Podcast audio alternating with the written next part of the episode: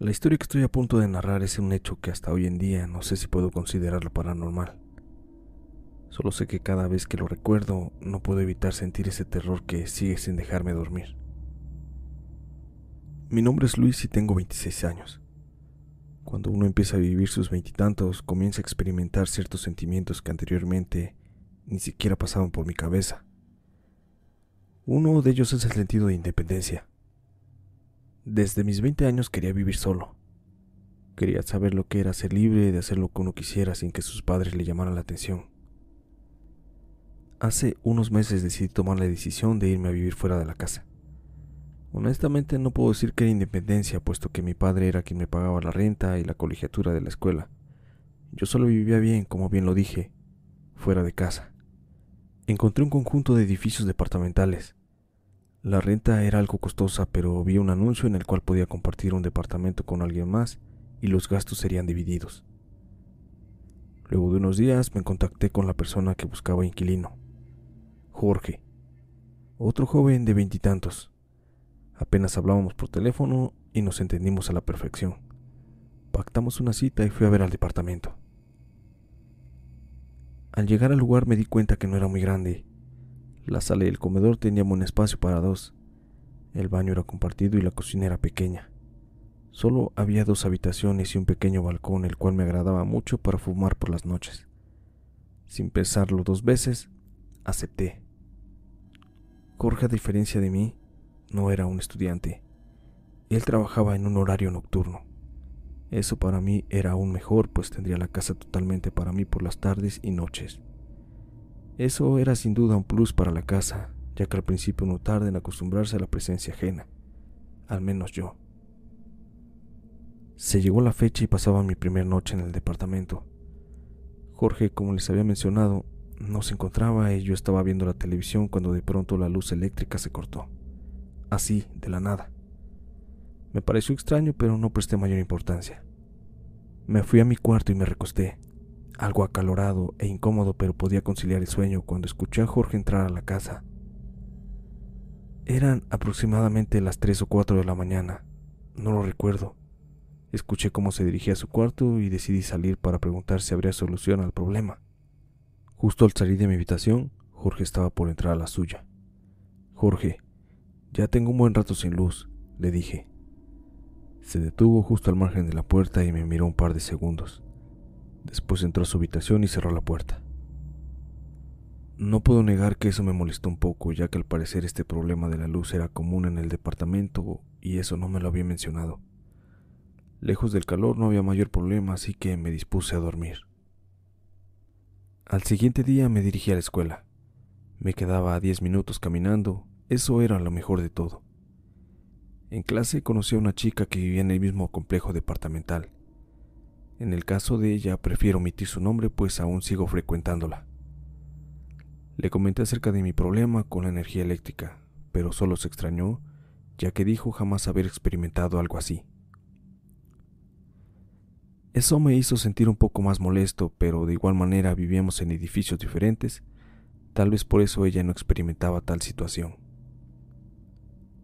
Por la noche ese mismo día me quedé dormido viendo la televisión. Ni siquiera había buena programación, pero no tenía mucho que hacer. Luego de un rato desperté. Sentí calor. La televisión y la luz ya estaban apagadas. Otra vez la energía falló. Giré para levantarme cuando sentí como mi corazón se estremeció totalmente. Jorge estaba sentado en el comedor, totalmente a oscuras. Me estaba observando mientras comía algo. En verdad me asustó estaba totalmente en la penumbra. Solo podía ver el movimiento de sus manos dirigirse a su boca. Me levanté lentamente. Otra vez no tenemos luz, ¿verdad? le dije. Él solo siguió comiendo y observando mis movimientos. Bueno, me iré a descansar hasta mañana.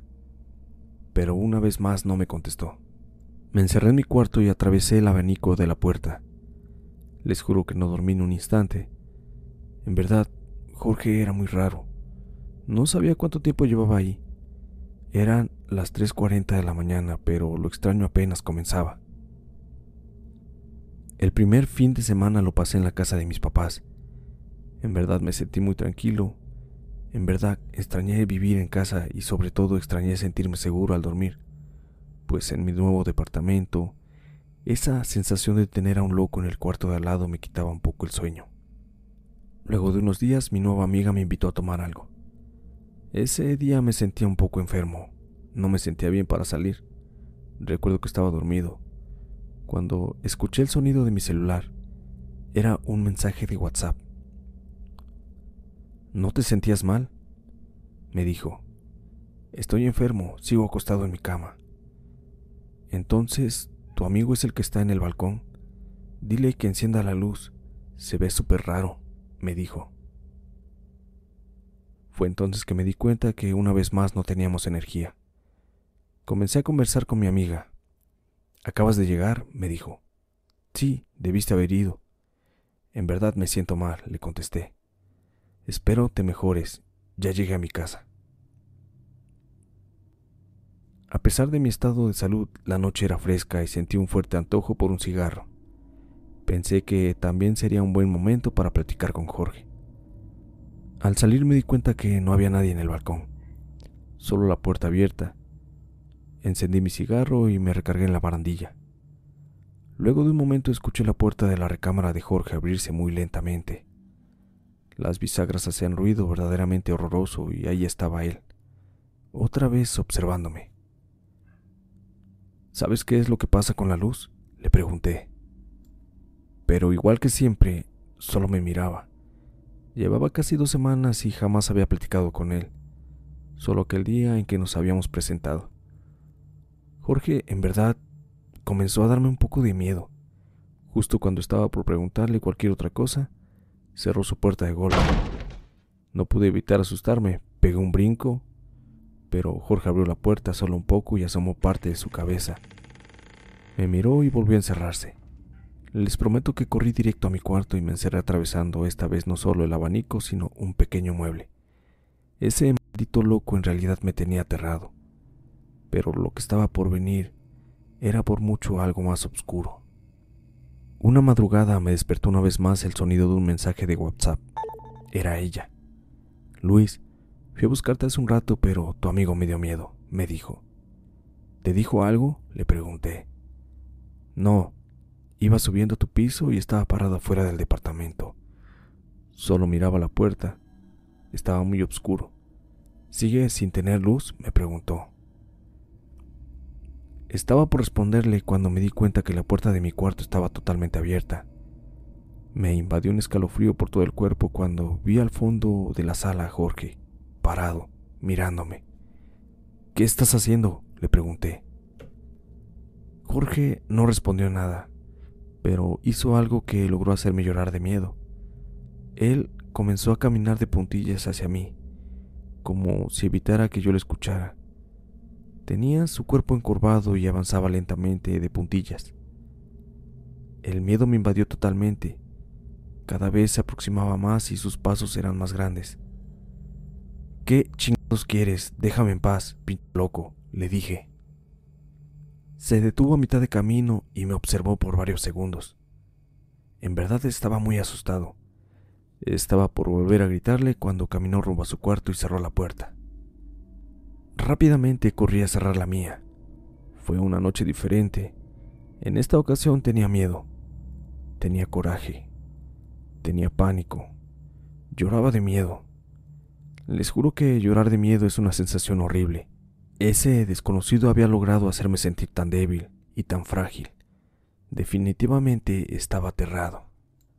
Al día siguiente hablaba con mi amiga y le dije que sería mi última semana ahí, que no podía más, le hablé del comportamiento de Jorge y ella me sugirió salirme de ese lugar.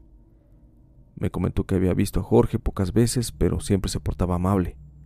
Sonreía, se veía tan normal. En realidad era muy normal. El día que lo conocí nos llevamos tan bien. Era ordenado, era limpio. No comprendía por qué se comportaba de esa manera por las noches. Era muy extraño. Esa misma noche fue la gota que derramó el vaso. Me encontraba recostado. No podía dormir, no sabiendo que ese maldito loco llegaría a mi casa. En unos minutos ocurrió lo de todos los días. La electricidad se fue una vez más. Eso me ponía demasiado nervioso. Es fecha que no puedo dormir a oscuras, pero luego de un rato Jorge llegó a casa. En esta ocasión era diferente. Primero escuché cómo movía las sillas del comedor. Pareciera que las arrastraba por todo el departamento. Luego comenzó a caminar justo fuera de mi puerta. Caminaba de un lado a otro, cada vez con más intensidad. Yo estaba aterrorizado, pero pegué un brinco cuando escuché que tocó la puerta. Sentí una sensación horrible en el estómago. ¿Qué necesitas, Jorge? Estoy cansado, quiero dormir, le dije. Al parecer esa respuesta no le agradó. Intentó abrir la puerta a la fuerza. Tomó la perilla y la movía violentamente. Yo quise mostrarme fuerte. Déjame dormir. ¿En verdad quieres que salga, cabrón? Por un momento pensé que en verdad lo había asustado, pues dejó de hacerlo. Pero justo cuando comenzaba a tranquilizarme, comenzó a rasguñar la puerta. Eso me hizo entrar en pánico. Déjame en paz, por favor, le dije. Por varios minutos se detuvo. Solo eran minutos, pero para mí era una eternidad. Fue hasta que reuní valor y decidí asomarme. Poco a poco me acerqué y abrí la puerta lentamente. Comencé a observar de lado a lado del departamento.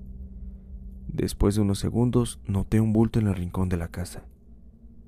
Comencé a poner más atención cuando ese bulto comenzó a caminar hacia mí pero esta vez caminaba con cuatro piernas. ¡Puto loco de mierda! le dije. Grité al tiempo que cerraba la puerta y comenzaba a empacar mis cosas. Escuché como claramente abrió la puerta del departamento. Yo estaba temblando de miedo. Llamé a mi amiga, respondió y me escuchó llorar. Eso la alarmó mucho y me dijo una vez más que me saliera de ahí. Me dijo que podía quedarme con ella esa noche. Sin pensarlo dos veces, acepté. Pronto llamé a Jorge. Tenía todo un discurso preparado para decirle que me largaba, pero no respondió. Tomé mis cosas, lo más básico, y salí de mi habitación. La puerta de entrada estaba abierta y justo antes de salirme recibí una llamada de Jorge. Ya me voy, pinche loco de mierda. No me vuelvo a parar en tu casa. ¿Qué chingados tienes? me preguntó. Primero, la luz se va a cada pinche rato y luego tú toda la noche como un enfermo mirándome dormir. En verdad eres un... Pero me interrumpió diciendo algo que me dejó completamente helado. Luis, yo trabajo toda la noche. Yo llego en la mañana al DEPA. ¿Qué chingados te pasa? me dijo. Les mentiría si les digo que solo salí de ahí. No fue así. No solo me largué de ese lugar. Cuando Jorge dijo que no pasa ninguna noche un miedo recorrió mi cuerpo totalmente. Caminé directo a la salida. Sabía que esa persona que todo el tiempo pensé que era Jorge se encontraba detrás de mí.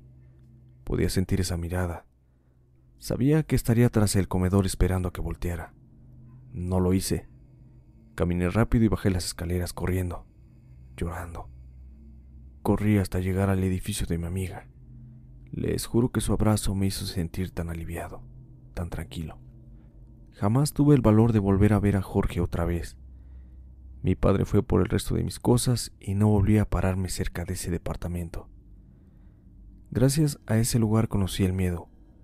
Actualmente la chica de la historia es mi novia y vivimos juntos en otro complejo departamental. No les niego que sigo teniendo un poco de miedo todas las noches al dormir. Sigo pensando, agradeciendo, rezando y dando gracias a Dios por no permitirme ver a esa cosa que me acechó por dos semanas. Gracias por leer mi historia.